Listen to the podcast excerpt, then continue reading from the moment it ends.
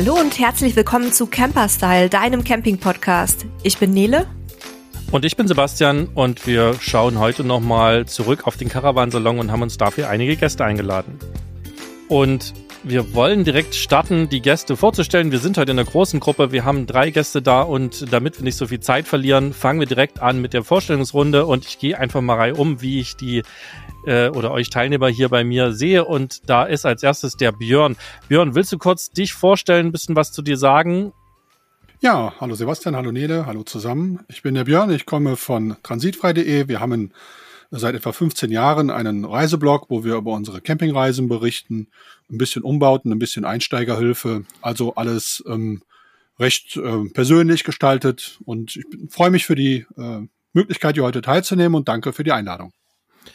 Ja, super. Schön, dass du dabei bist. Der nächste auf meiner Liste ist der Klaus. Klaus, auch bei dir. Sag doch mal ein bisschen was zu dir. Du warst ja auch schon mal bei uns im Podcast. Ja, hallo. Danke fürs dabei sein. Danke für die Einladung. Ähm, Finde ich sehr spannend. Revolution for Five ist das, wo man mich kennt. Und ein neues Thema, und zu dem war ich bei euch im Podcast, ist Halbcamp. Da geht es ums Teilen von Eigentum am Wohnmobil.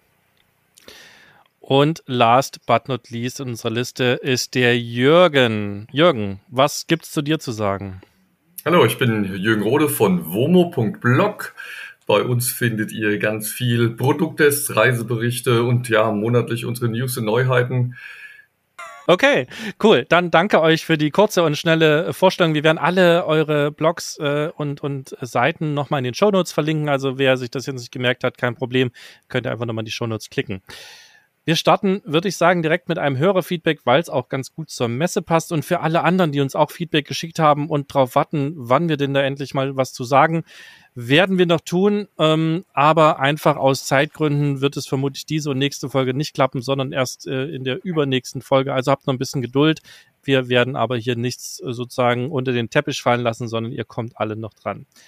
Ja, uns hat der Florian geschrieben und der Florian hat geschrieben, wir haben nach Themen für das Thema Caravan gefragt und sie haben sich gerade ein Adria bestellt und äh, wollten sich auch gern die Stände anschauen und sehen, was sie bei der Bestellung vergessen haben. Und äh, noch zu klärende Themen waren, wollen sie ihr oder auf ein Luftfahrwerk aufrüsten und sollen sie erst oder sollen wir uns erst als 3,5 Tonnen anmelden? Wenn ja, sind die Papiere dabei, um das Wohnmobil aufzulasten.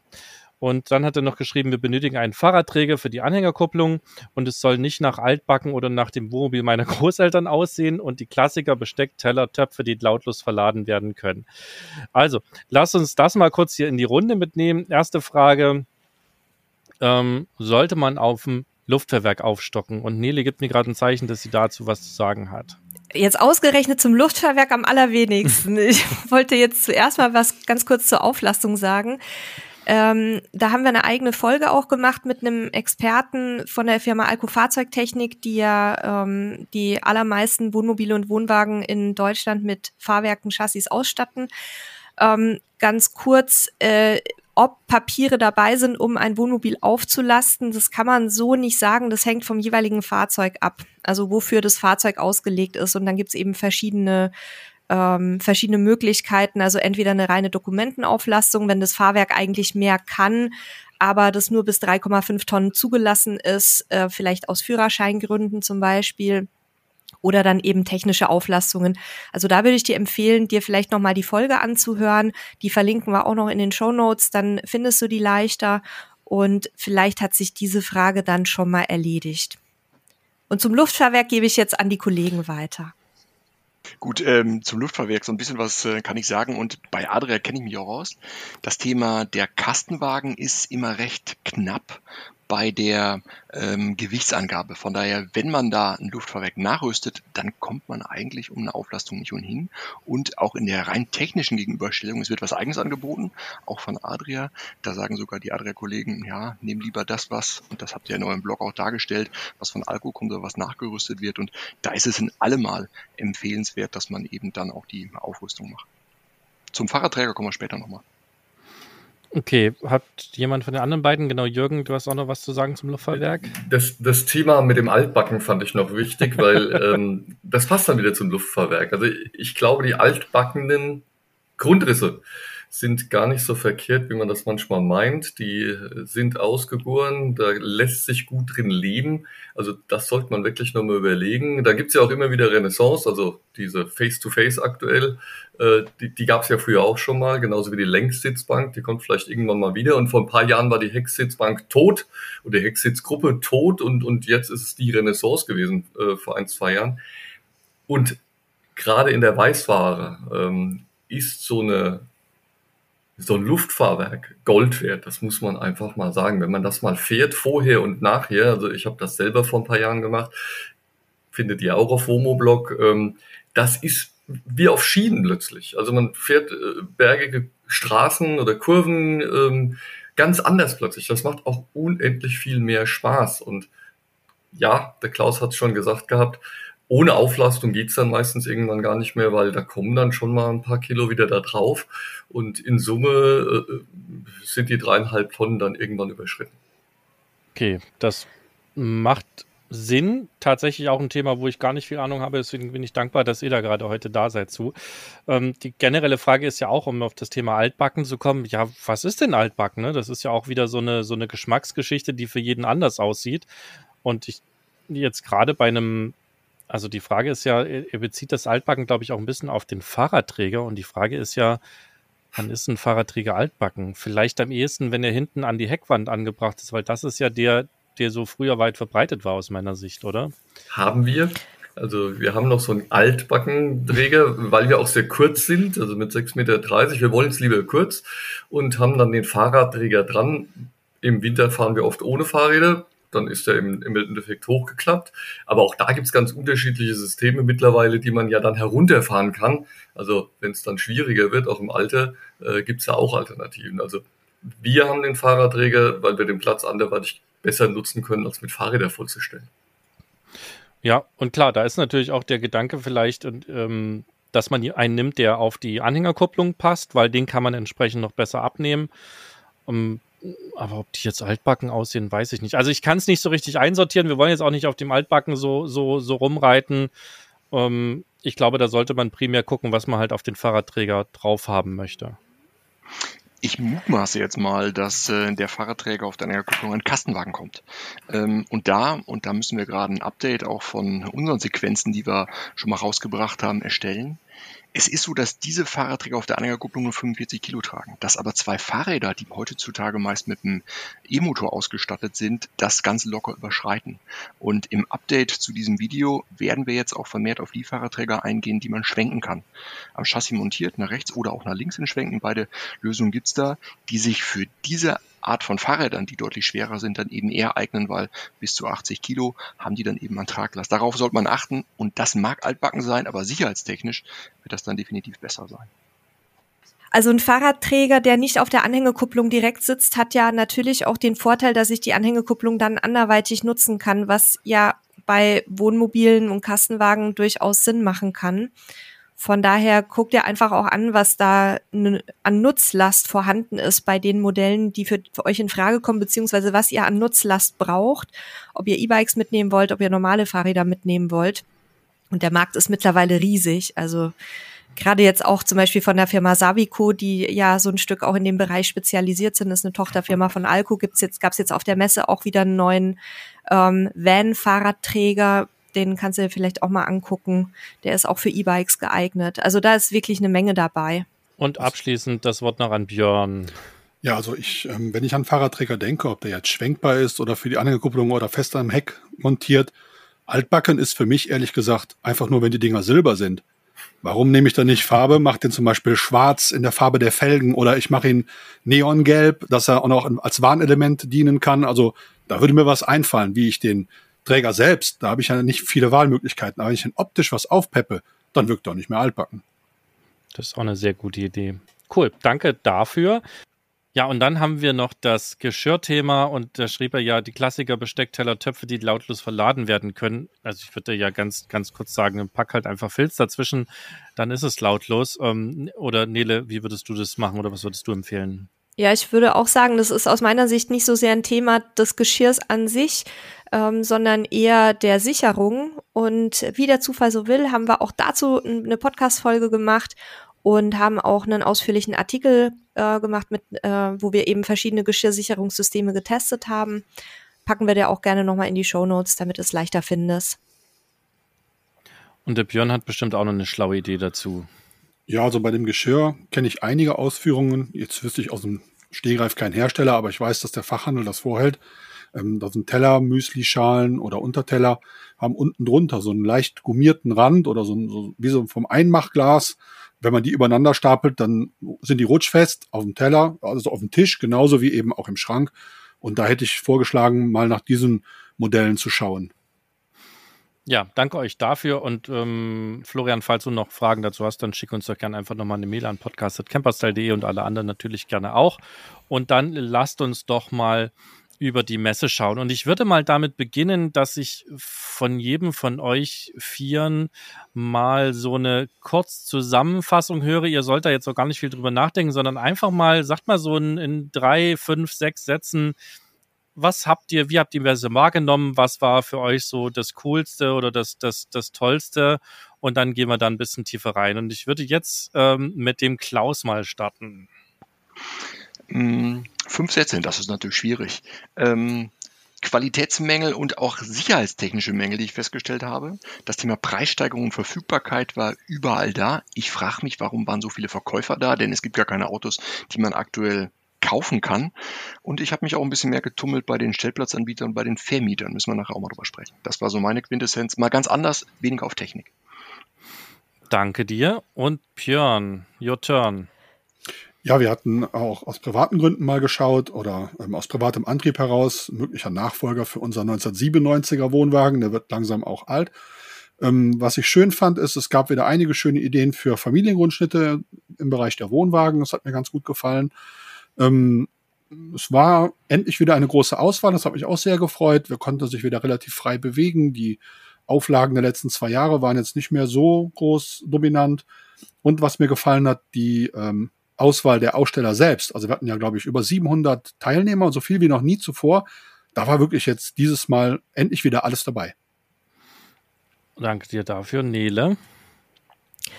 Ich hatte ja in unserer Live-Berichterstattung schon mal so ein, paar Einblicke gegeben. Also bei mir war es auch so, dass ich wahrgenommen habe, dass sehr viel neue Aussteller, insbesondere im Bereich kleine Wohnwagen, aber auch Kastenwagen dabei waren fand ich spannend. Ähm, dann ist mir aufgefallen, natürlich das, was der Klaus auch schon gesagt hatte mit Lieferzeiten, also Lieferschwierigkeiten, äh, teilweise irre Preissteigerungen, also die bei den, vor allem auch bei den motorisierten Fahrzeugen, aber auch bei den Wohnwagen sind die Steigerungen spürbar und die werden wahrscheinlich noch größer werden, wenn jetzt auch noch Tarifverhandlungen stattfinden im Herbst, so wie wir von Ausstellern gehört haben. Und dann auch, dass selbst ganz normale Wohnwagen und Wohnmobile irgendwie immer komfortabler werden, also immer, immer weiter weg von Back to the Roots hin zu Assistenzsystemen und großen Duschen und digitaler Vernetzung, teilweise auch äh, ganz edle Oberflächen, die dann halt zum Camping auch überhaupt nicht mehr praktisch sind. Ja, das waren so meine Eindrücke. Okay, auch danke dafür. Und Jürgen, wie hast du die Messe wahrgenommen? Mir ist aufgefallen, dass in den Zubehörhallen unglaublich viel los war und das auch mhm. schon am Freitag. Das war echt erstaunlich. Das ist normalerweise so ein Tag, wo, wo da die Leute nicht so gleich dort sind. In den Hallen mit den großen Wohnmobilen, also den, den super großen, da guckt man halt einfach mal, ne, da ist so ein bisschen Neid dabei. Ähm, aber so die normalen, sage ich jetzt mal, ähm, da war gar nicht so viel los, wie ich gedacht habe. Bei den Kastenwagen deutlich mehr. Das ist auch ganz unterschiedlich wahrgenommen worden von einzelnen Leuten. Die haben dann gesagt, nö, also bei uns war jetzt hier genug los. Ich bin in einigen Hallen gewesen, wo ich das Gefühl hatte, äh, du kannst ja bequem überall durchlaufen. Es ist klar von den Neuheiten eine große Schlange, aber das war's dann auch, ja. Ähm, hat mich verblüfft. Die Händler, die haben mir natürlich alle erzählt, wie super toll alles wäre und dass sie mehr Umsatz erwarten äh, ever und Genauso war ja auch der, der Messebericht, ich glaube, der ist vorher schon geschrieben worden. Ähm, und ein ganz wichtiger Punkt, äh, den ich auch schon thematisiert habe auf Homoblog, ist die Qualität. Es ist zum Teil unterirdisch, was man für unverschämt teure Preise hier bekommt. Ähm, und das ist nicht her äh, herstellerabhängig, sondern derselbe Hersteller zeigt in einem anderen Typ, in, einem anderen, in einer anderen Linie, dass es eigentlich viel besser kann Ähm, ich habe den Eindruck, bestimmte, ja meistens Kastenwagen, die werden gekauft, egal wie die Qualität ist und äh, zu Preisen, die, die absolut nicht mehr von dieser Welt sind. Und äh, es macht keiner mehr den Mund auf und beschwert sich, weil er hat ja Angst, dass er dann gar kein Wohnmobil bekommt. So kann es meines Erachtens nicht weitergehen. Ähm, was Nele sagt, ist absolut richtig. Es ist zum Teil nicht praxistauglich oder entspricht auch nicht der Wirklichkeit der allermeisten Camper, die diesen Luxus zwar jetzt auf der Messe ganz toll finden, aber dann im praktischen Leben gar nicht nutzen. Ich würde ähm, da jetzt nochmal reingehen. Ich finde es ganz spannend, was, was ihr mir erzählt. Das ist etwas, was ich so auch aus der Ferne wahrgenommen habe. Ich war ja selber nicht, nicht vor Ort und klar habe ich mit Nele jeden Tag mich ausgetauscht, aber ich habe das auch in einigen Facebook-Gruppen gelesen. Was mich interessieren würde, liebe Zuhörer, äh, Zuhörerinnen da draußen, schickt uns doch mal an podcast.camperstyle.de eine kurze Mail, wenn ihr da wart, wie ihr das wahrgenommen habt für euch. Das würde uns wirklich sehr interessieren, weil wir sind natürlich auf einer Expertenebene dort unterwegs. Das heißt, wir, wir wissen, also ne, vor allen Dingen auch, auch Klaus, also Jürgen, Björn, ihr drei, die, die sich auch viel so in die Details gucken. Klar seht ihr die Dinge, die vielleicht ein Mensch, der halt einfach ein Campingfahrzeug hat und damit halt irgendwie zweimal im Jahr im Urlaub fährt, vielleicht nicht unbedingt sieht. Und es würde mich wirklich interessieren, wie die Wahrnehmung, wie unterschiedlich die ist. Und Jürgen, wie du es auch gesagt hast, ne, wie viel los ist, nimmt ja jemand, der dort Aussteller ist, ganz anders wahr als jemand, der als Besucher da ist und vielleicht auch als Besucher die letzten zehn Jahre schon da ist und Vergleiche ziehen kann. Ähm, aber in dem Zusammenhang würde ich auch immer kritisch hinterfragen, die Berichterstattung, dass alles immer neuer, besser, toller ist. Wir haben das ja auch schon im Podcast thematisiert. Wir haben am dritten Tag drei Pressemeldungen bekommen äh, mit dem Wortlaut, yo, Caravansalon ist vorbei, war noch viel mega geiler als letztes Jahr, noch viel bessere Zahlen. Ähm, ich meine, es ist für uns kein Geheimnis, dass Pressemeldungen vorgeschrieben werden und, ne, und dass, dass eben Berichterstattung vorgeschrieben wird.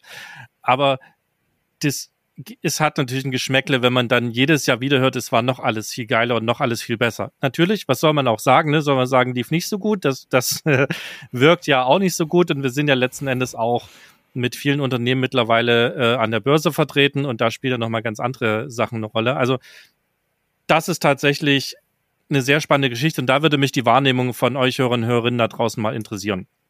Aber wir wollen jetzt ähm, da mal ein bisschen ins Detail reingehen. Nele hat äh, gerade signalisiert, sie hat noch einen, einen Gedanken dazu. Also übergebe ich das Wort an Nele. Ja, also zum einen kann ich das auch bestätigen aus meiner Wahrnehmung, was der Jürgen gesagt hatte, dass beim Zubehör sehr, sehr viel los war und teilweise in den Fahrzeughallen es ein bisschen entspannter war. Ich habe gerade noch mal die alte Pressemeldung aus Vor-Corona-Zeiten vom Caravansalon rausgesucht, ähm, wegen der Besucherzahlen, weil mich das jetzt noch mal interessiert hat. Also da haben wir eine Pressemeldung bekommen, dass mehr als 268.000 Besucher an den zehn Tagen da waren.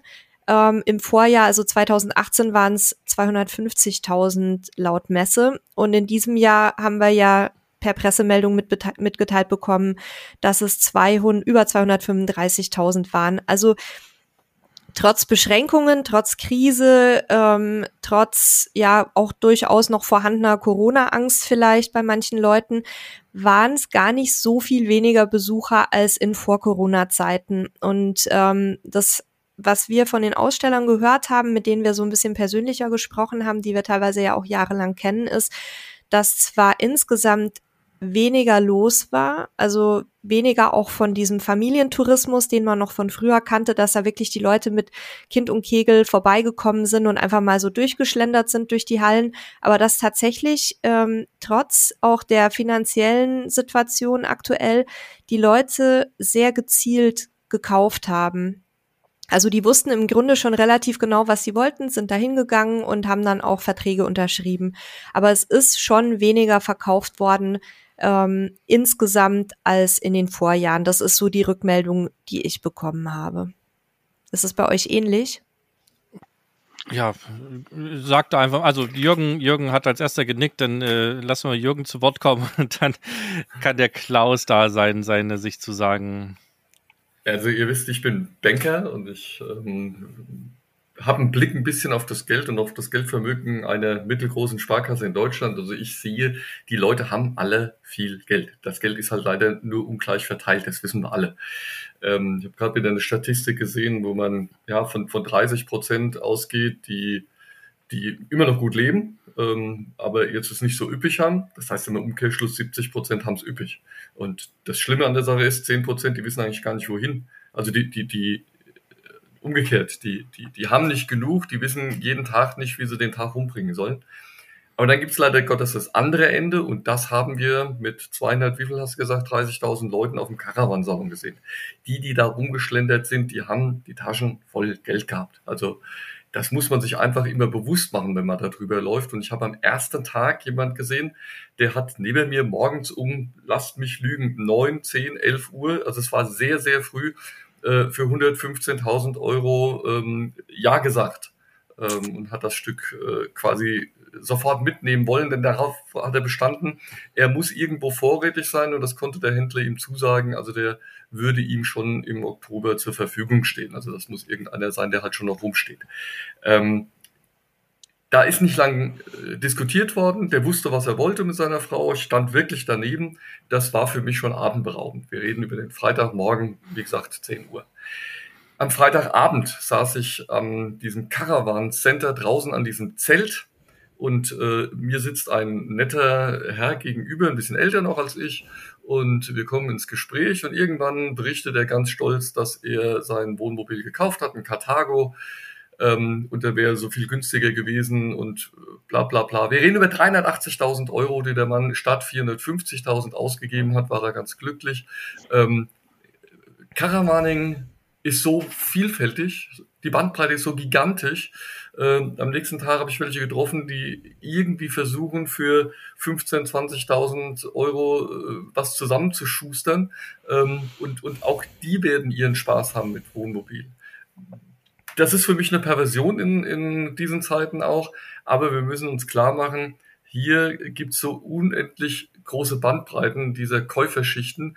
Ähm, die einen können sich leisten, die anderen, die knabbern gerade irgendwie so an einem Kredit, dass sie es noch hinbekommen. Klaus. Ich sehe es so ein bisschen differenzierter. Ähm, es gibt diese Leute und sicherlich war es eine gute Idee zum Anfang der Messe, gerade die verfügbaren Fahrzeuge zu sichern und dann auch eine Unterschrift zu leisten. Von daher kann ich das absolut vorstellen. Ähm, und zum anderen muss man auch mal sehen, dass es rein biologisch Leute gibt, die können nicht warten. Die müssen jetzt irgendwie, weil die Rente naht, weil die Rente da ist, ein Fahrzeug bestellen, denn sonst kommen sie zu Lebzeiten gar nicht mehr los. Und bei den anderen, die so sehe ich das zumindest, die rationell abwägen und natürlich die Preissteigerung gesehen haben.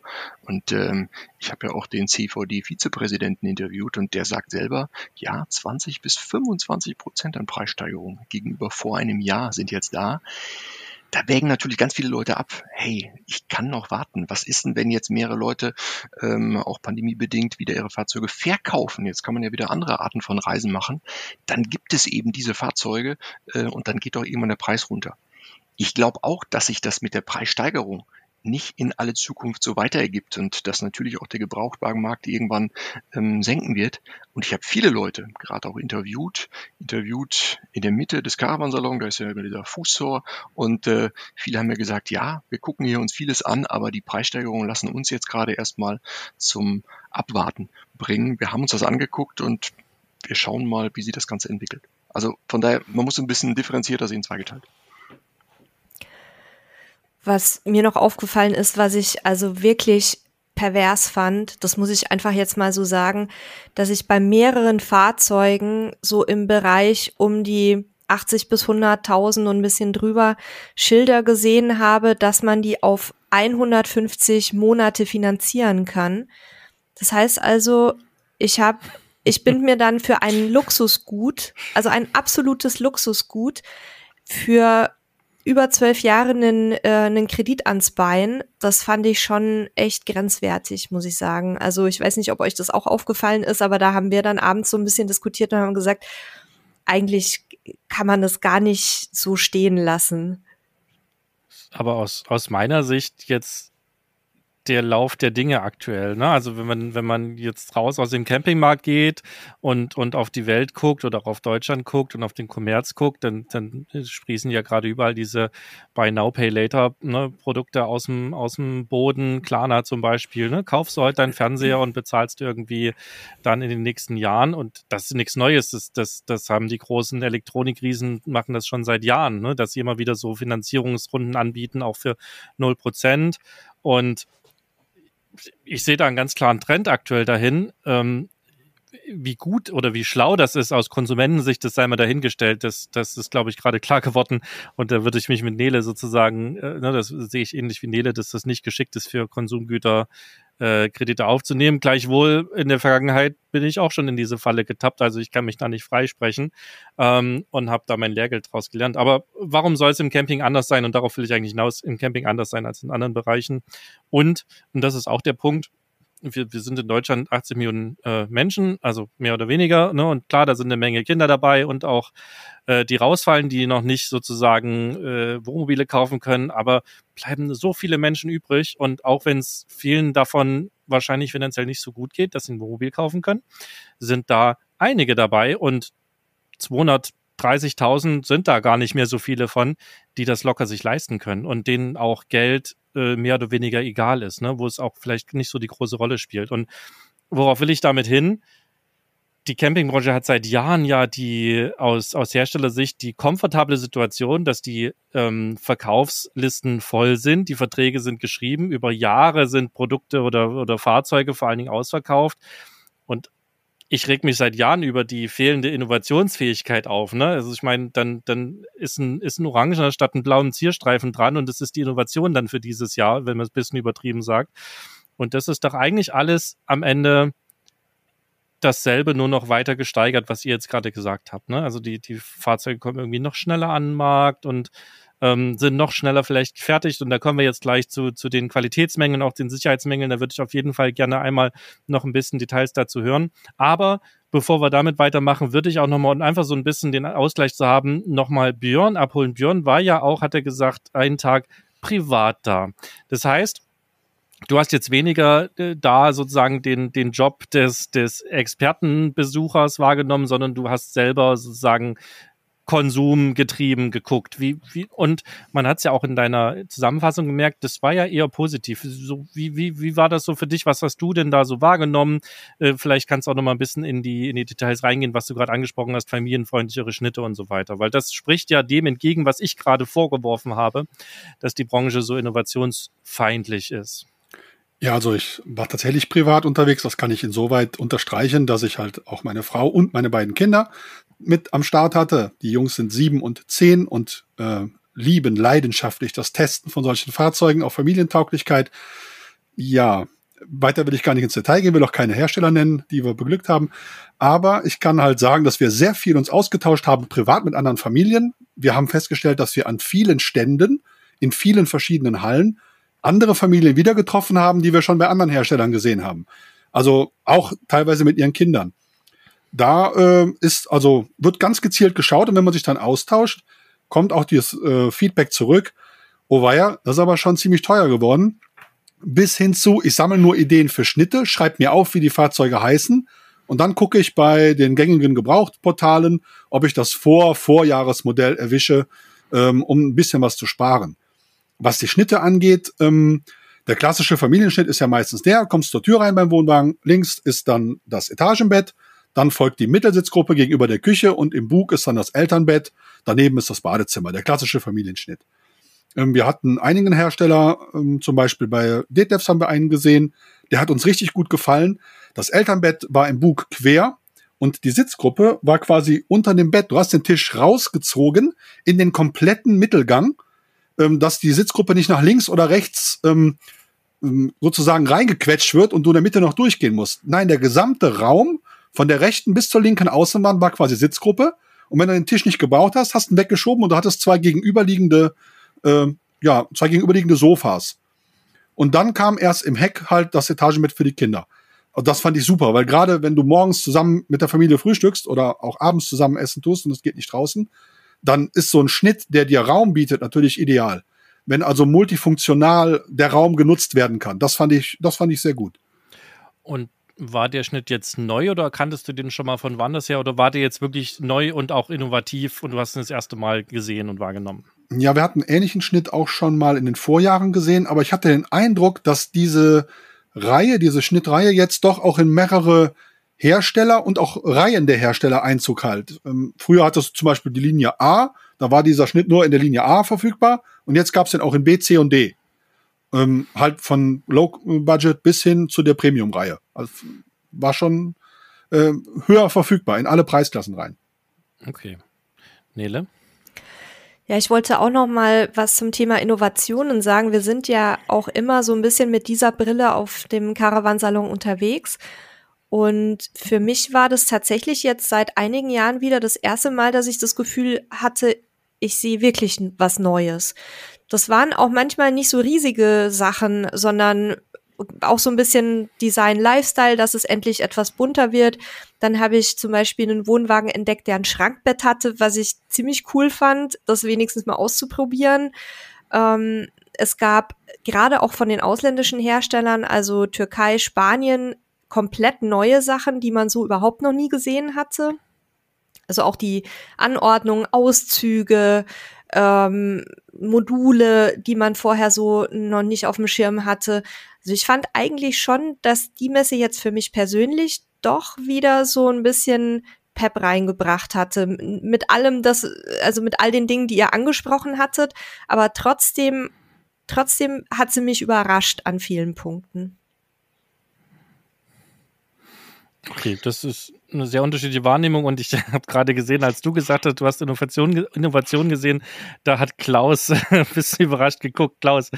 Ähm. Ich, ich habe vielleicht diese Innovation nicht gesehen, Nele, mag ja durchweg sein in diesen Einzelfällen. Ähm, ich habe viele neue Chassis gesehen unter alten Kastenwagentypen, aber das zum Beispiel empfinde ich nicht als Innovation. Ich bin mir auch sicher, dass viele von diesen ähm, Chassis gar nicht bei den Ausbauherstellern angeliefert werden können. Wenn jetzt alle auf Ford gehen, kriegen wir das ähnliche Problem über Fiat. Aber ich möchte vielleicht noch einen Schritt vorher einhaken, nämlich auf das, was der Björn gesagt hat oder anfangs, was du eben dargestellt hast. Äh, eine provokante Frage, die ich daraus schließe. Es wird alles teurer und es lässt sich auch für Familien nicht mehr finanzieren. Man muss schon ziemlich viel Geld mitbringen, oftmals eben einen sechsstelligen Betrag, um da einsteigen zu können. Entwickelt sich Camping mehr und mehr zum Elite-Hobby? Ist mal die Frage an euch in die Runde. Also wenn ich so sehe, auch bei uns in, in der Community, mit welcher Ausrüstung teilweise die Leute unterwegs sind, also mit absoluten Luxusvarianten von Dingen, die wir uns nach bald zehn Jahren noch nicht an Bord geholt haben, dann würde ich schon sagen, dass Camping zumindest immer komfortabler wird.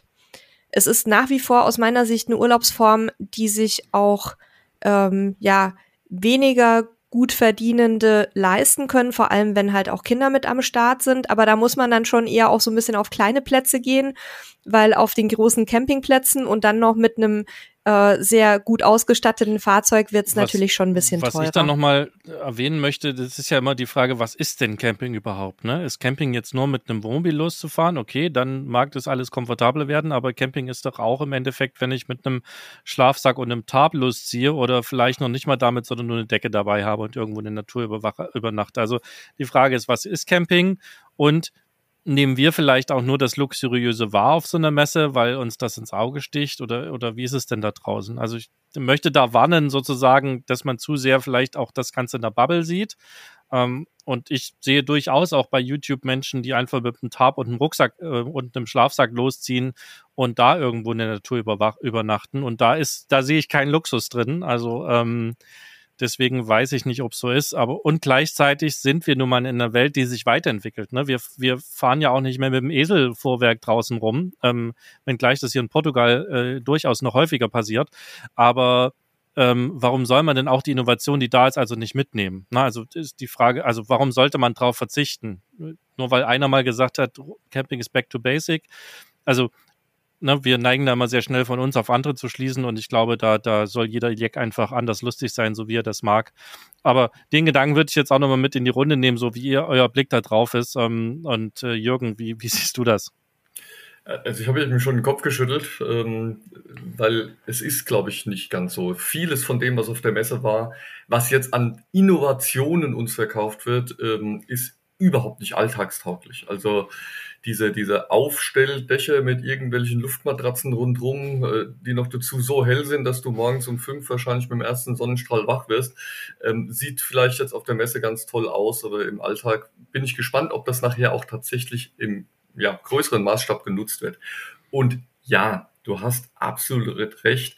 Es gibt so viele Leute, die mit einfachsten Möglichkeiten immer noch Camping machen. Also diese Minivans, die hier durch die Gegend fahren, selbst ausgebaut, eine Sperrholzplatte. Meine Tochter ist gerade mit einem Skoda in Dänemark auf einem äh, Kite-Urlaub und schläft auf, einer, auf einem Brett hinten im, im Kofferraum und hat im Endeffekt ein tolles Leben, weil sie nicht in einem kalten Zelt, sondern in ein bisschen wärmeren Auto äh, bei den Windgeschwindigkeiten da liegt. Und das ist dann auch Camping und, und äh, da gibt's unendlich viele Leute und ganz viele Varianten dazwischen.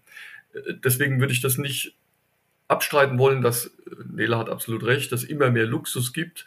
Ähm, etliche wollen das gar nicht. Also ich hatte ja einen, einen Artikel gerade äh, schon mal erwähnt gehabt, der auch unglaublich viel kommentiert wurde bei uns, wo, wo ganz viele Leute sagen, ich habe mein Wohnmobil von, ich weiß nicht, eine Dutze Mal und ähm, bin damit zufrieden und werde das auch nicht ändern. Ähm, und liebe es so, wie es ist und auch, auch diesen, diesen ganz einfachen Schnitt, den ich teilweise habe und auch diese, diese Unmöglichkeiten, die zum Teil existieren. Ja, der Wasserhahn, der muss noch irgendwie vorher dreimal gedreht werden, bevor er läuft und solche Sachen. Also ähm, Camping ist so vielfältig und das ist auch gut so. Und deswegen darf ich dem einen nicht absprechen, er ist kein Camper. Ich habe, sage euch ja, ich saß mit diesem, und er muss ja Millionär gewesen sein, am Tisch und äh, wir kamen dann ganz schnell äh, auf, auf das Thema Camping und wir haben beide gemerkt, wir sind beide Camper. Jeder für sich halt mit, mit einem unterschiedlichen Fahrzeug, aber im Kopf sind wir beide Camper. Das wäre fast schon ein schönes Schlusswort für den Podcast, aber äh, wir, wir, sind da lange nicht durch, aber das, das finde ich schön gesagt, Jürgen. Ähm, Björn, dein, dein, dein Blick auf das Ganze auch nochmal.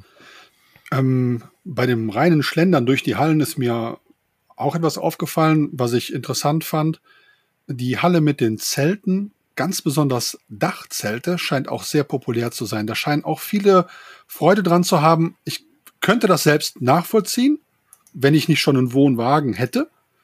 Mit dem Zelt auf dem Boden, zusammen mit den Ameisen und Schaben und wer auch immer alles da. Also Camping könnte eh schön sein, wenn die Natur nicht wäre, das wissen wir ja alle. Aber wenn du jetzt auf dem Dach bist und du bist oben auf deinem Autodach und bist nochmal losgelöst sozusagen davon, ich glaube, das ist für viele attraktiv. Du hast schon ein Auto und dann kannst du doch auch auf dem Dach schlafen. Das habe ich noch festgestellt. Da war auch viel los, viel Bedarf, viel Interesse dran. Ich glaube, da, da sieht man auch schön, was so bei vielen Menschen gerade trendet. Ne? ne? Also in, klar, in unserer Wahrnehmung ist Dachzelt etwas, was trendet, aber da muss man auch vorsichtig sein, in welcher Bubble wir uns gerade befinden. Aber das, das nehme ich tatsächlich auch bei Freunden wahr, die sich mit Camping beschäftigen, die das bis jetzt gar nicht gemacht haben, die sich gerade ein Dachzelt kaufen wollen, dass das auf jeden Fall ein Trendthema gerade ist. Und da unverschämte Preise aufgerufen werden. Entschuldigung, wenn ich das mal einwerfe. Überhaupt. Weil das, das ist auch eine Geschichte, die gerade dermaßen mhm. äh, durch die Decke geht und wo die Leute jeden Preis akzeptieren für ein Stück Stoff. Ähm, und Entschuldigung, Björn, wenn ich das sage, ähm, die Ameisen kommen im Zweifelsfall auch da hoch. Aber äh, etliche davon sind, glaube ich, eigentlich besser beraten, wenn sie sich ein einfaches Zelt vor die Tür stellen. Haben sie auch mehr Platz und ähm, mehr Möglichkeiten. Noch dazu können sie mit dem Auto mal wegfahren. Also ich sehe diese, gerade diese Schiene momentan sehr kritisch. Ja, es gibt diese Dachzeltnomaden, kennen wir alle, tolle Festivals, die die momentan feiern, aber ein Haufen der Leute, die das nachher kaufen, äh, die benutzen das halt eben wieder ganz normal auf dem Campingplatz, so wie ein festes Zelt. Äh, da könnte es auch eine Spur billiger sein ähm, und wäre genauso schön. Entschuldigung. Ja, im Grunde ist es, geht es ja in die Richtung wie der Punkt, den wir in unserem Live-Podcast auch besprochen hatten. Ich hatte ja gesagt, dass man sehr viel, sehr kompakte Fahrzeuge auch sieht, die teilweise auch ähm, überaus spartanisch ausgebaut sind. Also für euch nochmal zum Wissen, ich hatte gesagt, dass da ein Gaskocher drin steht und irgendein Sitzmodul und eine Matratze und dann werden da Preise aufgerufen, dass man sich eigentlich nur noch an den Kopf langen kann und, und das bestätigst du ja im Grunde jetzt auch bei den, bei den anderen Sachen. Aber also ja, Camping wird teurer, Klaus, um jetzt nochmal abschließend auf deine Frage einzugehen. Es wird teurer, Klammer auf, so wie wahrscheinlich alle genau, anderen warum, Lebensbereiche warum soll es im Camping anders sein als in unserem Leben? Ne? Ich meine, wir sehen jetzt alle gerade, was mit, mit Strom- und Gaspreisen passiert, was mit Rohstoffpreisen seit, seit Monaten passiert, Holz, Metall und so weiter, ähm, Beton. Warum soll es beim Camping anders sein? Ich will noch mal eins einwerfen, weil ich bin nicht ganz einverstanden. Luxus war ja das Thema. Und für viele ist Camping die einzige Möglichkeit, einen Urlaub zu gestalten. Und für die ist es kein Luxus. Also wenn der Björn das gerade sagt, mit Kindern, also ich weiß, als wir unsere kleinen Kinder dabei hatten und wir waren finanziell nicht gut ausgestattet und dann war es für uns die einzige Möglichkeit, ähm, wirklich rauszukommen und, und Urlaub zu machen. Das muss es auch weitergeben und ähm, ich hoffe, das geht auch weiter. Ich glaube, dass man da vielleicht auch so ein bisschen ähm, das eigene Reise- und Urlaubsverhalten ändern werden muss, weil wenn ich gucke, was die sehr großen, sehr beliebten Campingplätze in der Hauptsaison an Preisen abrufen äh, für Familien, dann kann man sich das als gering oder mittelmäßiger Verdiener wahrscheinlich auch nicht für drei Wochen leisten. Ähm, und das ist jetzt ein weiterer Trend, denke ich auch. Äh, da haben wir auch auf der Messe mit ein paar geschrieben, äh, ges gesprochen, nämlich das Thema auch ähm, private Stellplätze. Wo entwickeln die sich hin? Und ich glaube, dass das eine ganz gute Gelegenheit ist, um auch dem, dem Trubel auf den großen Campingplätzen auf, auszuweichen und dann auch mit den Kindern wieder so ein bisschen näher an die Natur zu rücken und dann eben keinen Luxusurlaub mit Animation und Poollandschaft und ähm, Dauerbespaßung zu machen, sondern vielleicht sich auch dann im Urlaub mit den Kindern einfach mit der Natur ein bisschen zu beschäftigen. Kann ja auch ganz schön sein und dann ist man eben auch wieder so ein bisschen back to the basics, auch finanziell. Mhm. Ja, das habe ich auch festgestellt und erstmal danke soweit äh, für die Antworten, die ich mit meiner Frage da jetzt ausgelöst habe. Ja, ich kann das alles nachvollziehen.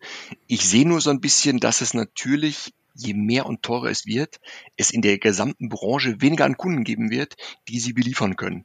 Und ich sehe das genauso, dass es eben viel zu teuer wird, teilweise auf Campingplätzen zu übernachten. Äh, ich habe selbst erlebt, dass man teilweise jetzt schon nach Tagen anstatt nach Nächten abzurechnen vorgegangen ist und da kommen dann Preise raus jenseits von 50 Euro, die ich für eine Familie dann für eine Nacht zu zahlen habe ich finde es absolut toll, was ich da mit den privaten Stellplätzen, ich habe mal bei Alpaca geguckt, auch die Roadsurfer haben da einen eigenen Spot. Vanzeit ist so eine Seite, die jetzt nicht da gewesen sind, wo mehr und mehr geht, wo ich auch Geld bezahlen kann dafür, dass ich dann vielleicht sogar ganz alleine irgendwo stehen kann. Ich glaube, das ist ein guter Trend und sogar den CVD, dessen Kernaufgabe das nicht ist, die sind involviert, mehr und mehr Kommunen ähm, ja zu aufzuklären, wie hilfreich es ist, dass man Camper auf Stellplätze holt, denn die lassen doch einiges an Geld eben in der Stadt. Also das definitiv habe ich jetzt auch gesehen. Das Schöne ist ja, dass diese, diese Punkte, die ihr nennt, also dass, dass Fahrzeuge teurer werden, Campingplätze teurer werden, ja, aber gleichzeitig in unserer digitalen und an manchen Stellen, ich sag mal, einfacher werdenden Welt. Also einfacher, ich werde es auch gleich kurz erklären, dass wir da den großen Vorteil haben, dass auch immer mehr disruptive Techniken oder, oder Methoden und, und Lösungen ja auf den Markt kommen. Ne? Wie du es gerade gesagt hast, Klaus, ähm, wir haben diese private Stellplatzthema, wir haben da ganz neue Plattformen, die entstehen, ähm, sicherlich auch Gesetze, die irgendwann vielleicht angepasst werden, wo Dinge aber erstmal geduldet werden. Also das ist ja mal der Vorteil, wenn, wenn Dinge zu krass werden, kommt jemand und sagt, nur das kann man doch einmal viel cooler machen. Also das sehe ich ein bisschen als Chance in der ganzen Geschichte. Und was meine ich mit einfacher? Äh, ich komme aus dem Online-Bereich und, und ich will nur das Beispiel nennen, ne, um früher etwas zu publizieren, was, was Millionen Menschen lesen können, musste ich halt richtig viel Geld in die Hand nehmen, musste, musste mir eine Zeitschrift drucken, die irgendwie in, in ähm, Zeitungskioske ausliefern, dass sie da ausliegen heute mache ich einfach eine Webseite und wenn die entsprechend gut ist und ich entsprechend lange durchhalte, dann kann ich das als einzelner Mensch auch erreichen. Das meine ich mit einfach. Natürlich ist es nicht ganz so einfach, ein Campingfahrzeug mal eben auf die Beine zu stellen. Da gibt es durchaus Unterschiede. Aber auch da sehen wir ja immer mehr kleine Player, diesmal schaffen und manchmal auch nicht schaffen, ähm, da eben den Großen auch die Stirn zu bieten und zu zeigen, wie es vielleicht auch in cool geht. Und das, das finde ich persönlich wiederum als Chance auch. Und vielleicht ist es auch notwendig, dass die sozusagen die Preisspirale und das Ganze sich so weiterdreht, damit mehr Firmen und Menschen auch äh, sich bemüßigt fühlen, etwas zu tun. Gleichwohl ist es natürlich blöd für alle, die es jetzt betrifft und die dann halt weniger Campingurlaub machen können. Aber vielleicht sind auch so eine so Mechanismen einfach, naja, ein Stück weit in Anführungszeichen notwendig. Ähm, ich finde, so spannend ich die Diskussion finde, will ich, will ich jetzt nicht zu lange da drin bleiben, weil es ist nun mal ein sehr kurzer Podcast, also mit 45 Minuten und ich würde gerne noch ein, zwei andere Themen ansprechen. Deswegen grätsche ich hier mal ein bisschen hart rein. Ähm, Nele meldet sich gerade. Wir geben Nele nochmal das, das Wort und dann kritisch aber hart rein und wir springen mal zum nächsten Thema. Ich wollte dir gerade ein bisschen in deine Moderation grätschen. Ich möchte so gerne ganz kurz, wenn man das überhaupt kann, über das Thema E-Mobilität im Campingbereich sprechen. Ja. Wäre das, das auch das, auf deiner Liste gewesen? Das, das machen wir im äh, übernächsten Thema gleich. Ich würde tatsächlich aber erstmal schnell nicht schnell oder mal gucken auf das Thema Sicherheitsmängel und Qualitätsmängel eingehen, würde, würde da einfach mal abholen, ja, genau. was, was, was Klaus und vor allem Jürgen da gerade beobachtet haben, um da einfach auch nochmal die Perspektive mitzunehmen. Und dann können wir gerne das Thema E-Mobilität besprechen. Ich glaube, das wird sehr spannend, weil Jürgen hat gerade schon die Hände über den Kopf zusammengeschlagen und zwar nicht nur sprichwörtlich. Ähm, ähm, Klaus, du hast vorhin angesprochen und zwar, also Qualitätsmängel, das habe ich häufig wahrgenommen. Sicherheitsmängel, äh, das tatsächlich nicht so. Deswegen bin ich da jetzt tatsächlich gespannt drauf, was hast du, was hast du beobachtet? Genau. Ähm, ich muss jetzt vorsichtig sein und ich werde und will auch keine Namen nennen von Firmen, die da jetzt involviert sind in das Thema. Zu Qualitätsmängeln habe ich schon länger eine Beobachtung und äh, die ist jetzt schon vor anderthalb Jahren, wo ich wirklich auch sage, hey, wir haben so vieles an kleinen Mängeln, die Schönheitsfehler sind, wo ich sage, hey, da gehst du selbst dran, dann nimmst du einen Schraubenzieher, da änderst du was, denn der Aufwand, das über einen Händler, obwohl ich das Recht habe, diesen Mangel dort beheben zu lassen, aber dieser Aufwand, das über den Händler zu machen, ist so groß, dass man besser selbst Hand anlegen kann. Ähm, ich weiß, dafür werde ich auch kritisiert und der eine oder andere hat das gute Recht, natürlich zum Händler zu fahren. Bei mir hört natürlich der an der Stelle der Spaß auf, wo es um Dinge geht, die sicherheitskritisch sind. Ich will jetzt nicht exakt den Artikel nennen, aber es ist im Bereich der Außenhaut und es ist im Bereich der Fenstertechnologie. Und wenn da eben was passiert, dass möglicherweise sogar der nachfolgende Verkehr gefährdet ist, dadurch, dass da irgendwelche Teile lose sind, dann kann das nicht sein. Und dann zeige ich das auf ja, wir alle sind als Blogger, als Influencer natürlich auch unterwegs und wir werden zum Teil auch bezahlt, wenn wir mal Werbung machen für eben diese Hersteller, sei es Aufbauhersteller oder seien es Zulieferer. Und das Zusammenspiel dieser Zulieferer und dieser Aufbauhersteller, das ist das, was ich gerade kritisiere. Der eine liefert dem anderen was und der Aufbauhersteller ist eigentlich der, der die Zulassung für dieses gesamte Fahrzeug hat und der muss dafür gerade stehen, dass der Zulieferer dann eben ja vielleicht auch Bockmist macht. Und wenn dieser Bockmist dann aufgezeigt wird, dann erwarte ich eigentlich, dass das kontrolliert wird und dass das nicht verschwiegen wird. Und da bin ich gerade eben auch an so einer Sache dran, äh, wo mir wirklich äh, die Haare zu Berge stehen. Und viele von diesen Haaren habe ich nicht nicht mehr, aber dennoch zu Berge stehen, ähm, denn ähm, da wird verschwiegen, obwohl ganz klar ist, dass das kein Einzelfall ist, den ich da erlebt habe. Und ich erlebe das auch aus der Praxis heraus. Ich habe zum Beispiel ein Auto, den habe ich jetzt schon zum fünften Mal gekauft, weil ich dieses Modell halt liebe und ich sehe die kontinuierlich schlechter werdende Qualität auch an diesem Fahrzeug, was von 2013 bis jetzt 2021, da ist das letzte Modell erstellt worden, rapide runtergegangen ist. Ähm, Jürgen, du hattest ja auch äh, Mängel äh, aufgezählt oder erstmal angemerkt, die du gesehen hast. Waren da auch Sicherheitsmängel dabei oder eher Qualitätsmängel? Ja, Sicherheitsmängel eher im Sinne, dass man sich selber verletzen kann, während man drin wohnt und so weiter. Aber das ist, das ist, äh, ja gut, das liegt einfach daran, dass irgendwelche Schrauben dann hervorstehen oder sonst irgendwas. Nein, äh, während der Fahrt, so wie bei Klaus oder Klaus das geschildert hat, ich weiß, um was es da geht, ähm, habe ich nichts gesehen und ich sag mal so rum, Klaus, eine Hand wäscht die andere und deswegen wird der eine dem anderen dann nicht in die Suppe spucken, aber das ist dann wirklich deine oder unsere Aufgabe, da mal den Finger in die Wunde zu legen und zu sagen, hier, da muss, da muss ganz dringend was geändert werden. Mir fällt halt auf und deswegen bin ich da nicht deiner Meinung, Klaus, dass ich für ein horrendes Geld ähm, noch irgendeine Schraube anziehen muss und sei es nur eine, eine einfache, die, die man auch gleich sieht und so weiter, das darf erst gar nicht passieren. Entschuldigung. Ähm, wenn hier so geschludert wird, dann muss das vor der Auslieferung äh, erkannt werden. Dafür gibt es Qualitätssicherung, da, dafür gibt es Systeme. Ähm, da hat man aber anscheinend kein Interesse dran. Und ich sage es mal umgekehrt, wie kann es denn eigentlich sein, dass ich auf der einen Seite nicht genügend Fahrzeuge produziere. Also ich bekomme ja erzählt, wir könnten ja viel mehr Fahrzeuge produzieren. Klammer auf, dann müssten ja irgendwo in der Werkstatt jetzt die Leute rumstehen und ähm, dann könnten die sich doch in der Zeit um die Qualitätssicherung kümmern. Also Leute, da stimmt was nicht. Hier geht es meines Erachtens eher um Gewinnoptimierung. Der Sebastian hat es ganz am Anfang gesagt, es sind mittlerweile einige Aktiengesellschaften unterwegs und ich kenne mich mit denen ähm, gut aus. Äh, Shareholder Value ist da das, das große Wort. Ich muss so viel Rendite rausholen wie möglich und äh, das geht meistens darüber, dass ich den Gewinn optimiere und Gewinn optimieren geht meistens zulasten der Qualität hinten raus beim Kunden. Nehmt mal eine Taschenlampe, guckt mal bitte von hinten in die Wohnmobile rein oder von hinten in die Staukästen rein, wo eigentlich keiner hinguckt. Schaut euch die Scharniere an, schaut euch die Verarbeitung an, schaut, schaut euch die Schrauben an, die man zum Teil verwendet. Das ist haarsträubend. Ähm, das funktioniert meistens bis zum Ende der Gewaltleistung darauf wollte ich gerade so ein bisschen hinaus, weil die Frage ist ja jetzt, also ja, die, die, den Finger die Wunde legen, das ist definitiv unser Job und auch da und da muss, ja, muss man auch sich, oder muss ich mir auch selber gegenüber ehrlich sein. Na klar, leben wir davon, dass auch Hersteller bei uns Werbung machen und uns dafür bezahlen. Und gleichzeitig müssen wir aber auch über diese Dinge berichten, wenn wir sie sehen. Das ist definitiv ein Punkt. Und das ist immer eine Gratwanderung. Ähm, da braucht man auch gar nicht irgendwas anderes erzählen. Ne? Das, also so.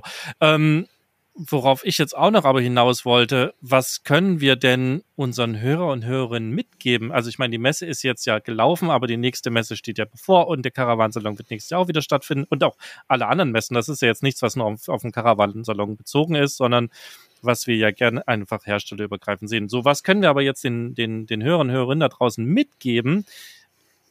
Neben denen, die du gerade schon angesprochen hast, Jürgen, woran erkenne ich denn, ob die Schraube selber Mist ist, ohne dass ich jetzt Experte in dem Bereich Werkstoffe bin? Also was, was kann ich denn noch machen?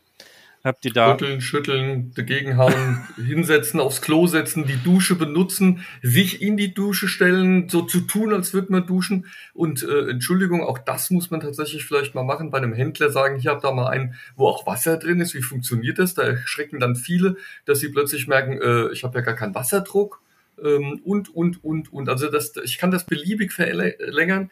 Es geht nur mit ja, hartem Ausprobieren und auch mal ziehen an der Schublade und, und den Griff ähm, im Endeffekt belasten. Also jetzt, man soll es nicht kaputt machen oder absichtlich kaputt machen. Aber man merkt da ganz schnell den Unterschied zwischen Qualität und äh, Massenware. Da sind wir dann wieder ein bisschen bei dem Thema, ganz kurz den Satz und dann lassen wir mal Björn wieder zu Wort kommen. Ähm, da sind wir wieder bei dem, bei dem Thema, was wir letztens auch in unserem Podcast mit, also Nede und wir schon besprochen haben. So ein Campingfahrzeug kaufen hat ja auch ganz viel mit Emotionen zu tun. Ne? Also da ist man ja irgendwie aufgeregt und so ein bisschen wie verliebt und, und alles ist äh, rosa-rot. Ich glaube, das ist auch was so ein bisschen das Gefährliche dabei ist und ich habe da schon empfohlen, zu versuchen, die Emotionen rauszunehmen. Das das ist ohne Übung gar nicht möglich. Also man müsste also 20, 30 Fahrzeuge kaufen, um dabei zu üben, wie man die Emotionen rausnimmt. Aber wenn ihr, wenn ihr so ein bisschen darauf achtet, ne, dass ihr die Emotionen zurückschraubt und dann ist man nämlich an dem Punkt, weil ich habe jetzt gerade gedacht, als Jürgen gesagt hat, und dann musst du das mal ausprobieren und Wasser laufen lassen, dann habe ich mir gedacht, naja, dann sagt der Händler, nö, mache ich nicht. Und dann, okay, hast du halt kein Campingfahrzeug. Aber genau das ist der Punkt. Ne? Das, das ist eben dann der Effekt dabei. Und wenn man die Emotionen rausnimmt, dann kann man das aber auch besser äh, sozusagen aushalten, dass man dann vielleicht auch jetzt noch nicht das Fahrzeug gefunden hat, sondern weitersucht. Und da sind wir wieder bei einem Punkt, ähm, was, glaube ich, Klaus von angesprochen hat.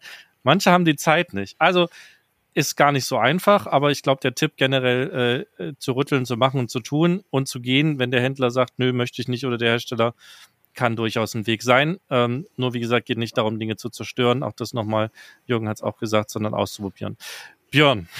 Ja, das ist genau das, was ich auch meinte, als wir an den Dienstag auf der Messe waren. Ich habe aus genau dem Grund halt die Jungs mitgenommen, weil die eben völlig anders mit den Fahrzeugen umgehen. es war nicht der Sinn der Sache zu sagen, jetzt geh mal rein und nehmen den Karren auseinander, sondern geh mal bitte ins Etagenbett, komm mal runter, geh mal aufs Klo und hol mal bitte eine Cola aus dem Kühlschrank. Auch wenn keine drin ist, aber einfach mal die Bewegungen oder die Abläufe, die wir in unserem Wohnwagen machen, halt auch mal selber zu machen, dass die Kinder das einfach mal machen. Das reicht schon völlig aus, um festzustellen, ist ein Wagen gut oder nicht. Und das fängt mit einfachen Sachen an. Das wäre mein Tipp, wenn man auf die Messe geht. Einfach mal die Türen aufmachen. Ich habe 100.000 Euro Fahrzeuge, wo die Tür, wenn sie auf ist, irgendwo gegen eine Kante schlägt wo man sich 30 Cent für einen Türstopper spart. Dann weiß ich schon, nächstes Fahrzeug. Und was ihr alle sagt, ähm, Thema Qualitätskontrolle im Werk. Jetzt möchte ich mir mal vorstellen, ich habe jetzt ein Wohnmobilwerk, ich habe Qualitätskontrolleure und die lassen diese Fahrzeuge durch.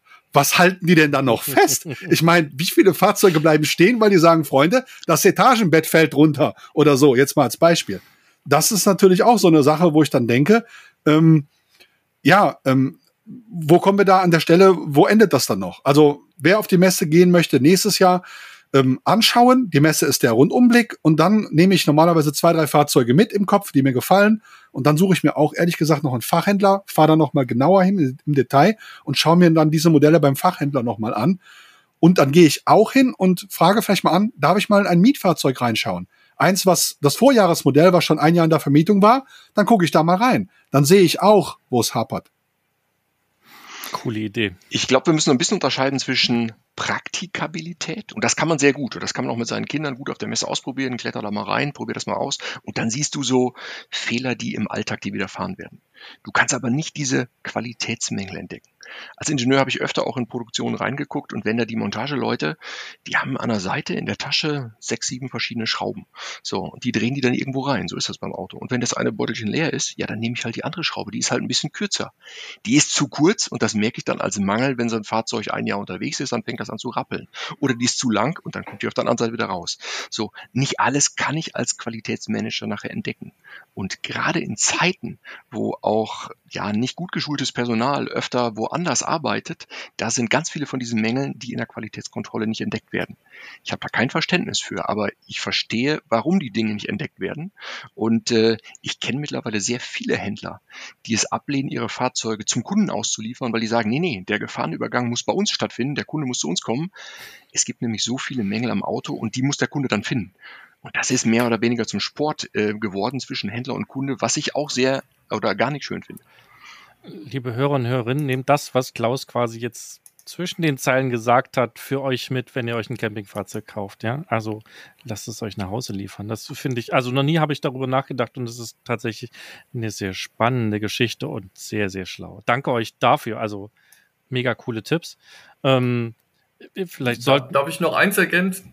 Ich würde kurz sagen, wir sollten häufiger zusammen sprechen. Hier kommen richtig schlaue Sachen rum. Aber Jürgen, natürlich darfst du gerne noch was ergänzen.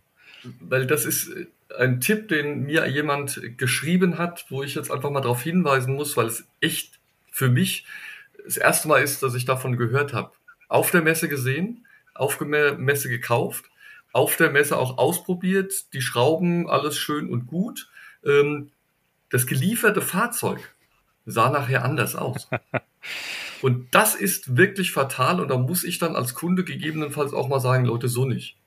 Ähm, da waren plötzlich Leisten anders befestigt, da war äh, teilweise auch, auch ganz andere Scharniere äh, benutzt worden, andere äh, Türgriffe, Griffe etc. Ähm, und da muss ich gegebenenfalls auch mal als Kunde dann sagen, okay, jetzt habe ich auch noch so ewig lang gewartet darauf, mache ich nicht. An der Stelle ist es hier für mich gelaufen, weil ähm, Klaus hat es eben gesagt, der Ingenieur, äh, der, der erkennt es dann vielleicht noch und, und kann auch, auch erklären. Du hast es so schön erklärt, wie sowas kommt, aber das darf nicht passieren. Punkt. Entschuldigung. Das habe ich eingekriegt. Ja, ist, äh, ist auch ein, also für mich, ich habe jetzt gerade überlegt, okay, was geben wir den Hörern und Hörerinnen da wieder mit? Ne? Also die, ne, eine Geschichte wäre jetzt, wenn ihr euch ein Fahrzeug anguckt und das dann auch auf der Messe kauft, dann macht halt Fotos von den Dingen, die ihr ausprobiert habt und die ihr gut fandet. Das wäre jetzt für mich der, der Punkt. Und Jetzt habe ich aber gerade überlegt, da muss ich ja aber richtig viele Fotos machen. Das ist ja, das ist ja mega nervig. Also es ist irgendwie total traurig, dass es so ist, aber wir geben es euch als Tipp mit.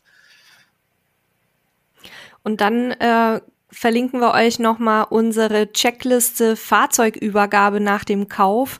Da stehen solche Dinge nämlich, soweit ich mich erinnern kann, auch mit drin. Also nicht so detailliert, wie Klaus und Jürgen das jetzt erzählt haben, aber da steht auch mit drin, dass man nochmal genau prüfen soll, ob das Fahrzeug bei der Übergabe noch so aussieht wie beim Kauf. Wir können hier viele Dinge nur kurz ansprechen. Liebe Hörer und Hörerinnen, wenn ihr irgendwas spannend findet, dann schickt euch, äh, nee, schickt uns eine Mail an podcast.camperstyle.de, sagt, das will ich nochmal hören, ladet mir den und den nochmal ein, wir müssen da mehr zuhören. Äh, dann machen wir das natürlich gerne.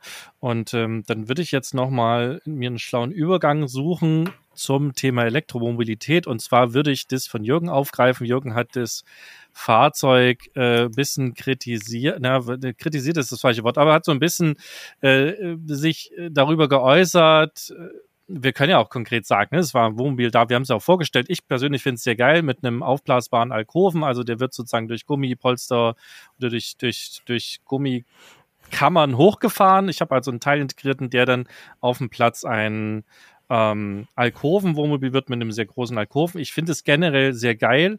Ich bin aber auch ein Mensch, den würde man als Early Adapter äh, sozusagen bezeichnen. Der kauft sich halt das, Produkt, wenn es rauskommt und lebt dann auch unter Umständen damit, dass es halt noch nicht so serienreif ist und dann kommt es natürlich auf den Hersteller an, wie wenig serienreif es ist. Das, das weiß ich nicht. So, und da bin ich jetzt bei der Elektromobilität. das war meine Brücke dazu. Ist ja auch eine, eine Technologie, die gerade im Campingbereich, äh, im Campingbereich sehr, sehr neu ist. Ne? Also klar, wir können irgendwie mit dem Elektro-Pkw äh, vielleicht einen sehr leichten Wohnwagen ziehen. Und wir haben auch schon mal eine Studie gesehen in den letzten Jahren von einem Elektro-Wohnmobil, aber viel mehr nicht. Und jetzt haben wir ja aber die ersten Elektro-Vans auch, auch dastehen. Ähm, lass uns über das Thema Elektromobilität sprechen. Lass, also klar, da, da werden wir jetzt auch sehr, sehr kontroverse Meinungen zu haben und das ist auch völlig, völlig cool. Ähm, was habt ihr dazu auf der Messe gesehen und wie, also was sind eure Gedanken dazu? So, so würde ich es mal formulieren. Und da würde ich jetzt aber mal mit dem Björn anfangen, weil der hat ja mit dem Wohnwagen eigentlich erstmal auf den ersten Blick damit gar nichts zu tun. Ja, ja, das stimmt natürlich. Ähm, für mich als Familienvater ist die Überlegung eigentlich recht einfach. Was kostet ein Elektrofahrzeug in der Preisklasse, dass es einen Familienwohnwagen ziehen kann, mit einigermaßen brauchbarer Reichweite gegenüber einem Verbrenner? Da ist völlig utopisch, brauche ich gar nicht drüber nachdenken. Von daher bin ich aus der Thematik mehr oder weniger raus. Natürlich habe ich aus Neugierde ein bisschen geschaut. Ich habe einen Elektrovan gesehen. Da war halt vorne demonstrativ der Stecker eingesteckt im Kühlergrill und der war auch aufgebaut und stand schön. Und dann kommst du um die Ecke und denkst, ach, guckst du mal rein, dann steht ein Schild dran, unverkäufliches äh, Schauexemplar. Ja, dann ist für mich Elektromobilität erledigt. Dann nehme ich noch mit, dass ähm, die Infrastruktur auf einigen Campingplätzen, ich habe das selbst erlebt dieses Jahr im Sommer, da steht in der Platzordnung, Elektromobile Fahrzeuge laden verboten. Da ist für mich dann der Stecker abgesteckt. Okay, das ist äh, erstmal ein klares Statement. Ähm, äh, ich, ich, versuche gerade den Gegenpart zu finden und ich glaube, das ist gerade äh, Nele am, am, am schlausten. Gucken wir mal, was Nele dazu zu sagen hat. Ich bin am schlauesten. Kannst du das bitte nochmal fürs Protokoll wiederholen? Die schlauste Wahl, aber du bist natürlich auch die schlauste Nein. hier. Ach so. also ich bin da tatsächlich ähm, sehr zwiegespalten. Auf der einen Seite finde ich es wichtig, dass neue Technologien weiterentwickelt werden und dass die nicht immer von Anfang an perfekt sind, ist völlig klar. Das haben, also das erleben wir mit allem. Ähm, ich bin auch immer froh um Leute, die dann in einer sehr frühen Phase mit einsteigen als Kunden, um Sachen da, also um zur, zur Entwicklung mit beizutragen durch ihr Feedback dass sie dafür einen sehr hohen Preis im Moment noch bezahlen, steht auf einer anderen Karte. Ähm, was, was ich halt sehe für, für normale Wohnwagen, also die jetzt nicht sich im, im Mini- und Mikrokarawan-Bereich aufhalten, gibt's im Moment noch keine passenden Zugfahrzeuge im E-Bereich, ähm, soweit ich den Markt im Blick habe. Also ich spreche jetzt von Zuglasten zwischen 1,5 und 2 Tonnen mit denen man eine Reichweite erzielen kann, mit der man leben kann. Und mir geht's dabei gar nicht so sehr darum, dass ich nicht alle 200 oder 300 Kilometer anhalten möchte und so ein Fahrzeug laden möchte, sondern es geht vor allem um die unvorhergesehenen Dinge, die uns jetzt auch auf der Rückfahrt vom Caravansalon nach Bayern wieder passiert sind, dass wieder ewige Umleitungen waren, die wir nicht auf dem Schirm hatten. Wir mussten plötzlich über Berg und Tal fahren mit dem Wohnwagen, was wir nicht auf dem Schirm hatten. Und da kommt natürlich dann auch die aktuelle Infrastruktur, die wir in dem Bereich haben, total an ihre Grenzen. Und wir hätten großes Interesse dran, jetzt unser Zugfahrzeug auch schon durch ein E-Fahrzeug zu ersetzen. Aber wir sehen einfach für unsere Zwecke da im Moment noch keine vernünftige Alternative, die uns nicht im Alltag so einschränkt, dass es also schon wirklich ähm, ja die die Urlaubsreisen behindern würde oder auch unsere nicht nur die Urlaubsreisen, sondern halt generell unsere Reisen, die ja meistens gar nicht mit Urlaub zu tun haben. Und das ist eben so der äh, Zwiespalt, in dem ich mich da persönlich gerade befinde, weil ich gerne beitragen würde dazu, dass die Technologie weiterentwickelt werden kann, aber im Moment einfach für mich da keine Option sehe. Ich möchte vielleicht mal den Übergang bringen zu den Selbstfahrern, also zu den Wohnmobilen, wo ja so eine Antriebstechnologie drinsteckt. Das, was wir gesehen haben auf der Messe und auch als erste lieferbare Serienprodukte der Evenzer zum Beispiel von Pössl, da wird dann auf der Pressekonferenz gesagt, der hat eine Reichweite von 275 und davor kommt das schöne Wort bis zu. Bedeutet, wenn ich im Winter dann wirklich mal die Heizung anmache, dann kann es noch weniger werden. Und meines Erachtens nach ähm, reduziert sich gerade im Bereich der Reisemobile das Ganze auf die Urban Camper Vans. Die sind noch so leicht, da geht das so gerade noch, dass ich mit der 3,5 Tonnen Grenze vielleicht noch mal auskommen kann, aber bei der vorwiegenden Anzahl von Reisemobilen, da schrappen wir gerade schon an der 3,5 Tonnen Grenze, da ist es absolut undenkbar, dass man auch noch eine Batterietechnologie reinmacht. Wenn wir dann auf diese 4,25 Tonnen kommen in der Zulassung, ist das ja, ähm, ja vor dem Europäischen Gerichtshof irgendwie in Mache dann mag das sein. Aber noch eher, und da habe ich auch ähm, auf der Messe Gespräche geführt mit den Product Managern aus Slowenien, von Adria zum Beispiel, die sagen, diese Hydrogen Technology, also diese Wasser Wasserstofftechnologie, die dann für diese Fahrzeuge kommen wird und wo auch schon erste ja, Infrastrukturmaßnahmen mit Tankstellen kommen und wo auch äh, mit großen Heavy-Duty-Herstellern, also mit Lkw-Herstellern gemeinsam was passiert, da ist am ehesten was auch für die Campingindustrie zu sehen, denn damit sind dann die Reichweiten deutlich höher. Und ich glaube, dass Elektromobilität eine Sackgasse ist und dass wir auf diese Technologie warten müssen, damit das Ganze wirklich vorangeht für die Reisemobiltechnik. Jetzt hat Nele gerade noch mal Dazu das Wort ganz angemeldet. kurz direkt. Äh, ja, nur ganz kurz, Jürgen, du darfst gleich, aber weil ich dazu direkt eine Antwort habe, weil ich das sehr spannend finde. Wir haben uns vor zwei Jahren, letztes Jahr oder vor zwei Jahren, ähm, über genau dieses Thema, also Wasserstoff versus Elektromobilität, auch mit insbesondere einem großen Zulieferer unterhalten, der uns genau das Gegenteil von dem sagt, was Adria da jetzt sagt, nämlich der uns gesagt hat, dass ähm, aus Sicht seines Konzerns eben die Wasserstofftechnologie keine Zukunft hat, massentauglich zu werden und dass eben auch für die Produktion von Wasserstoff enorm viel ähm, ja, Elektrizität aufgewendet werden muss. Sebastian, korrigier mich, du warst dabei, wenn ich da irgendwas Falsches sage. Und dass eben die, die Maßgabe war, Elektromobilität weiterzuentwickeln, zunächst im Hybridsektor und dann eben auch für reine E-Fahrzeuge und auch ähm, selbstfahrende Wohnwagen irgendwann, weil eben die Produktion von Wasserstoff und die Infrastruktur sehr teuer sein soll. Und das ist natürlich dann auch immer so schwierig als Laie das zu beurteilen, was ist da jetzt richtig, ne? Also welche Aussage trifft die Realität am meisten? Also ohne auch jetzt der mega Wasserstoff- und Elektrofahrzeugexperte zu sein, äh, habe ich da natürlich trotzdem einen Blick auf die Geschichte. Ich äh, sehe Wasserstoff ist halt ein Ersatzprodukt zu unseren klassischen Treibstoffen, die wir jetzt haben, Benzin und Diesel.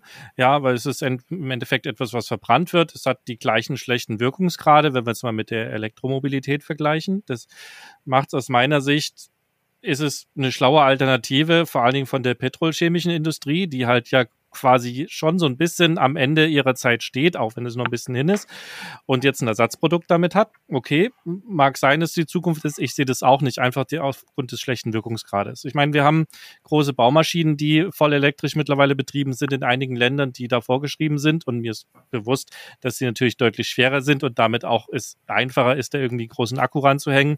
Ähm, ich bin aber ganz klar die Überzeugung, dass Elektromobilität eben nicht die Sackgasse, sondern der Weg ist und der Wasserstoff die gleiche Sackgasse ist, in der wir gerade schon stecken. Aber die Zukunft wird zeigen, wer da richtig liegt. Ähm, und ja, wir sind jetzt halt am Anfang der Technik, ne? Also als wir damals vom Pferdefuhrwerk auf das erste motorisierte umgestiegen sind, dann haben wir die gleichen Dis oder da, ich war nicht dabei, aber da wurden die gleichen Diskussionen am Ende des Tages geführt. Äh, das Auto stinkt, das ist laut, das ist nicht schnell, was für ein Schrott. Wer braucht das schon? Pferde ist doch viel cooler, ein bisschen Hafer vorne rein und dann läuft das. Fährt heute keiner mehr. Also äh, ich bin der Meinung, dass das Verbrennerthema halt generell eine Sackgasse ist. Kann natürlich sein, dass die Wasserstofftechnologie jetzt nochmal rausgezaubert wird. Ich meine, die Industrie ist stark und groß und hat einen langen Arm. Ähm, und dass wir nochmal ein paar Jahrzehnte damit zu tun haben, so richtig glauben tue ich es nicht, weil ein bisschen geht uns ja schon der Arsch auf Grundeis, wenn man es ganz deutlich sagen möchte gerade. Ich weiß nicht, ich glaube, die, die Elektromobilität ist, ist eher die, die, der Weg des Richtigen, aber wie gesagt, wir stehen halt gerade am Anfang und ja, da gibt's noch ganz viel zu tun, definitiv. Und Jürgen, lass mal Jürgen zu Wort kommen, was, was, was sein Blick auf die ganze Geschichte ist. Also ganz wichtig ist ja mal, Wir werden an der Elektromobilität nicht dran vorbeikommen. Diese Wasserstofftechnologie, die haben wir alle im Kopf, weil wir in der Schule irgendwann mal in der, keine Ahnung, siebten Klasse erlebt haben, Wasserstoff und Sauerstoff, ein bisschen äh, Funken dabei und dann macht's Puff und äh, jeder hat kapiert, mein Gott, man kann es aus Wasser selber wieder herstellen und zum Schluss bleibt Wasser übrig, tolle Sache. Das ist das, was bei uns in Köpfen drinsteckt, aber wenn Wasserstoff, dann soll es ja nicht verbrannt werden, sondern läuft im Endeffekt in Brennstoffzellen über. Wir haben also im Endeffekt eine andere Form der, äh, der Batterie. Ähm, ob und wie das kommt, lass, lass das mal dahingestellt sein. Die, das Bild, ich hatte das im, im Vorgespräch schon mal erwähnt, das Bild, das Truma, die sich im Übrigen, ja, alle anderen Hersteller auch ganz massiv mit der Zukunft ähm, beschäftigen, weil die alle wissen, wir, wir kommen vom Gas wir kommen vom Benzin weg, wir kommen in eine neue Welt. Wie lange das dauern wird, wissen wir nicht. Also die sind alle momentan hinten dran, haben ihre, ihre Spezialisten da laufen und einer hat ein schönes Bild gehabt äh, von New York, Blick von irgendeinem so Hochhaus runter in eine Straße und du siehst 1900 nur Pferdekutschen. Auf diesem Bild sind hunderte von Pferdekutschen, tausende. Selbes Bild 13 Jahre später aus derselben Perspektive auf dieselbe Straße, nur Autos. Wir reden über 13 Jahre. Ähm, ich garantiere euch, 1900 hat jeder gesagt, was ein Blödsinn. 13 äh, Jahre später hat keiner mehr über, über Pferde gesprochen. Ähm, ich habe keine Ahnung, was in 13 Jahren passiert. Da bin ich noch mal ein bisschen älter. Ähm, es wird sehr, sehr spannend werden, was wir hier erleben. Aber eins dürfte klar sein.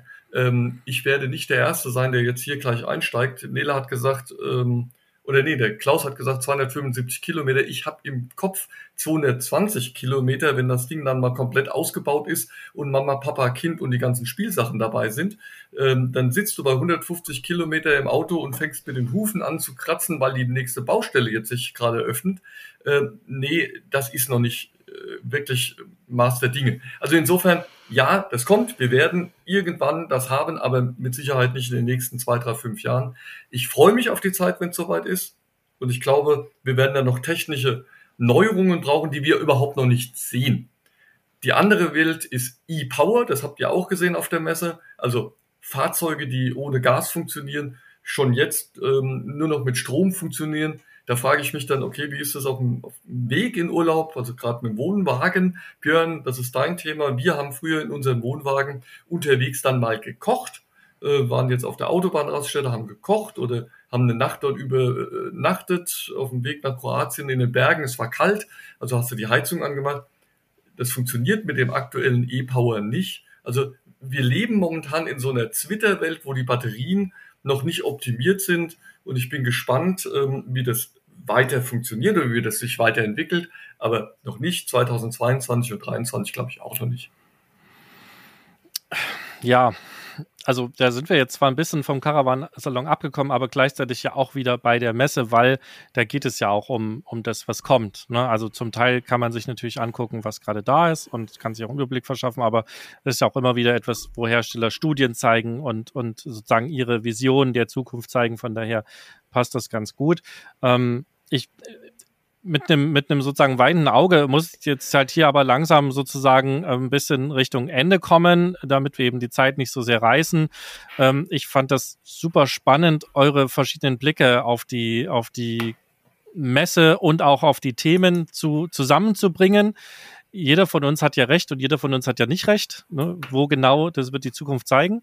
Ähm, und ich würde jetzt damit abschließen, dass ich mich schon mal bei unseren Zuhörern und Zuhörerinnen verabschiede und ähm, sozusagen reihum jetzt nochmal an euch das Wort übergebe und ihr nochmal auch euer Schlusswort sozusagen zum Podcast und zum Caravansalon 2022 ähm, nach draußen ähm, erzählt sozusagen. Ich sage also schon mal Tschüss und übergebe, weil ich es immer so mache, das Wort an Nele. Ja, ich möchte gar nicht so lange jetzt noch über Caravansalon sprechen, weil das haben wir auch schon in den drei vorherigen Folgen getan.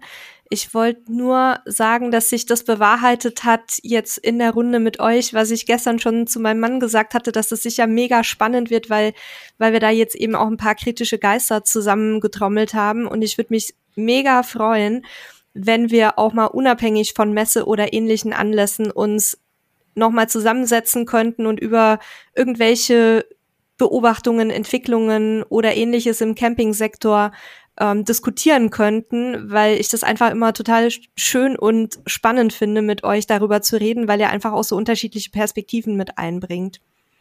Ja, und dann würde ich oben links bei mir in der Podcast-Software ist der Klaus und ich würde mit Klaus weitermachen. Klaus, dein, dein Abschluss, deine Abschlussworte sozusagen. Ich danke euch auch für die absolut interessante Runde und äh, ich bin froh, dass wir nicht nur über Caravansalon schöner, besser, innovativer, geiler gesprochen haben, sondern auch mal ein paar kritische Stimmen haben anklingen lassen dürfen.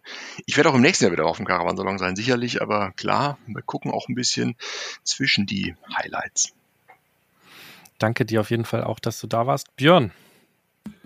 Ja, ähm, mich hat es natürlich auch gefreut, mal so von anderen die Meinung mitzunehmen. Man merkt halt schon, dass der Caravan-Salon es immerhin schafft, doch unheimlich viele verschiedene Interessen an einem Punkt zu bündeln, zu verschmelzen und für jeden was zur Verfügung zu stellen, was ihn interessiert. Das hat mir persönlich ähm, gut gefallen. Und wie man ja auch bei euch raushört, ist ja für jeden was dabei gewesen. Von daher, auch wir sind natürlich wieder wie jedes Jahr dabei und ich freue mich schon auf den nächsten Austausch mit euch.